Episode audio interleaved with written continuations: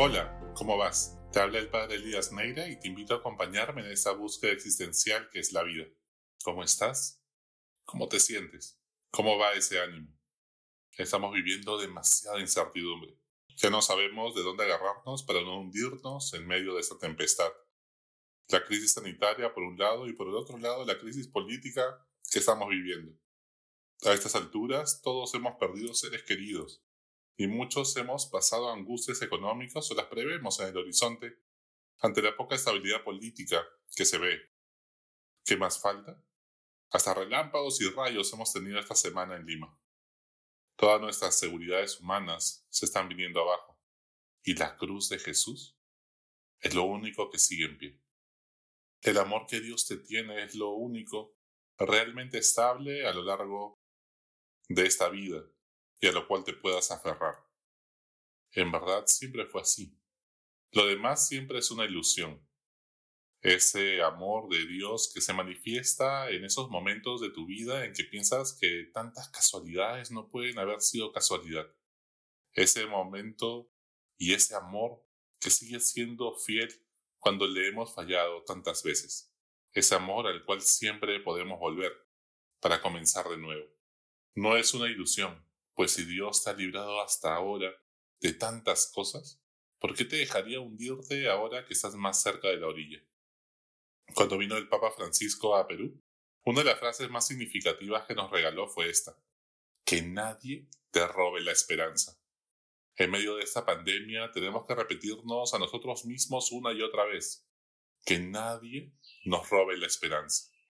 Frente a tantos fake news, noticias falsas que nos angustian, y no nos dejan concentrarnos para hacer nuestra vida. Que nadie nos robe la esperanza. A una semana de las elecciones tan dramáticas que estamos viviendo, que nadie nos quite esta esperanza.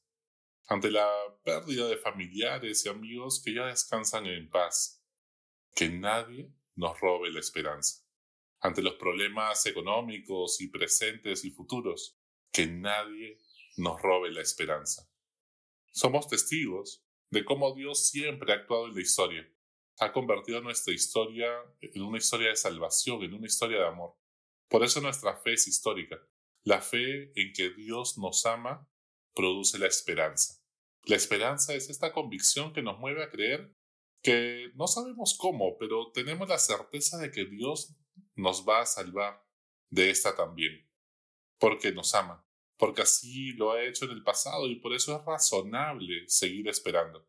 Esa es la esperanza que es lo último que se pierde. Esa esperanza que es un don de Dios y que nos hace levantar la cabeza para contemplar el horizonte, sabiendo que cada atardecer traerá un nuevo amanecer. Que cuando la noche se vuelve más oscura, pues es porque está a punto de amanecer. Cuando tenemos esa esperanza, entonces suscita en nosotros amor, ese amor que hace que dejemos de ser indiferentes del otro. Comenzamos a preocuparnos por el otro porque tenemos la firme convicción de que Dios se preocupa por mí y los míos. Solo así podemos salir de nuestro egocentrismo, dejar envidias y egoísmos, para abrirnos de corazón a las necesidades del otro, a ponernos al servicio de los demás, a trascender nuestros deseos, opiniones, perspectivas, caprichos y anteponer el bien común. Hay gente que se dice cristiana y que tiene una visión catastrófica de la realidad. Nunca comprendieron que el Apocalipsis es un libro para dar esperanza de la victoria de Jesús en medio de las persecuciones que vivían los primeros cristianos. La gente que tiene una visión catastrófica de la realidad, que siempre cree que el pasado fue mejor, que ante las familias, pues antes eran mejores, que ya fue todo, que no hay nada que pueda ser mejor que antes, y están siempre añorando con nostalgia el pasado, no han entendido el Evangelio. Personas que viven sospechando de todo, que creen en todas las teorías de la conspiración habidas y por haber, no han entendido el mensaje de Jesús. El mundo está progresando poco a poco para ser cada vez más parecido al sueño de Jesús. Es cierto que ninguna realidad en este mundo será perfecta, pero vamos mejorando como nos muestran las investigaciones y estadísticas de Steven Pinker, eso no significa que no haya idas y venidas, avances y con algunos retrocesos, pues el camino de la humanidad y el camino del progreso no es lineal. No debemos confundir expectativas con esperanza. Las expectativas son humanas, la esperanza es un don de Dios, que uno lo recibe y acoge también con un poco de esfuerzo. Las expectativas son el cómo queremos que Dios nos haga felices, que Dios nos salve en esta encrucijada. Mientras que la esperanza es la capacidad de, asombro, de asombrarnos y de maravillarnos, y entonces nos hace estar atentos para escuchar el susurro del Espíritu, ver por dónde soplan los vientos de Dios y levar anclas para ponernos en camino. Cada vez que nos decepcionamos es porque se frustran nuestras expectativas, no nuestra esperanza. Dejemos el cómo a Dios. No vaya a ser que nos pase como los fariseos en la época de Jesús, que esperaban al Mesías, pero se sabían, pues habían creado una expectativas de cómo debería ser ese Mesías. Y cuando vino Jesús, Dios hecho hombre, que sobrepasaba cualquier expectativa humana, era para asombrarse y quedarse con la boca abierta. Lo rechazaron, porque no cumplían las expectativas que se habían hecho. ¿No será que nos está pasando lo mismo? Teníamos expectativas que este, esta pandemia iba solamente a durar el 2020 y no fue así. Nos frustramos, nos decepcionamos.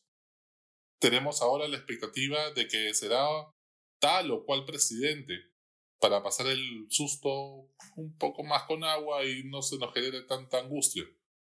Pues dejemos a Dios ser Dios. Por supuesto que esto depende de nuestra libertad y tenemos que hacernos cargo, participando activamente, no solo cada cinco años eh, que ejercemos nuestro voto, pero sin olvidar que Dios escribe derecho en reglones torcidos, que no hay mal que por bien no venga, que Dios de las cosas saca siempre cosas buenas. Allí está la esperanza. La falta de esperanza nos paraliza, nos bloquea. Por eso Jesús nos invita a tener una esperanza activa, no es una esperanza pasiva, poltronados en el sillón, a ver qué pasa y que otros se hagan cargo. No, no es así. Es una esperanza que nos mueve a la acción, aquí, ahora, a ser proactivos, a tomar la iniciativa, para construir un Perú mejor. Una esperanza que nos anima a seguir luchando por nuestros ideales. Si no, de lo contrario, Marx tendría razón y habremos convertido la religión en el opio del pueblo, en la droga que nos anestesia para no participar en política y hacernos cargo de nuestro país y de nuestro mundo. Tengamos una esperanza que se fundamente en la fe. Es razonable esperar en Dios, porque somos testigos de lo que Él ha hecho antes con nosotros. Tantas casualidades, como decíamos, no pueden haber sido casualidad. Da razón de tu esperanza a tus familiares y amigos. No permitas que se caigan en la depresión y en la angustia en estos días. No te dejes llevar por el derrotismo. Cada crisis es una oportunidad de crecimiento espiritual y en todos los aspectos de tu vida de manera integral. Tú decides si quieres que esta crisis la aproveches al máximo o la dejas pasar. Pero nunca una crisis te deja igual. ¿Cómo alimentar tu esperanza? Da gracias a Dios por las cosas buenas y sencillas de la vida que te regala diariamente. Mira el vaso medio lleno Deja de victimizarte y decide qué hacer con este nuevo día que Dios te regala. No te intoxiques de noticias. Estate informado con noticias que te aportan. Lo que genera, pues, que nos daño en nosotros no es el conocimiento ni la información, sino la farandulización morbosa de la política. Y ama a tus seres queridos y el legado que quieres dejar a la humanidad. Recuerda el propósito de por qué trabajas tanto. Para terminar, oremos con Santa Teresa de Ávila que dice, Nada te turbe, nada te espante, todo se pasa, Dios no se muda ni cambia, la paciencia todo lo alcanza. Quien a Dios tiene, nada le falta, solo Dios basta para ser feliz. Hasta la próxima, sigue buscando que Él te encontrará.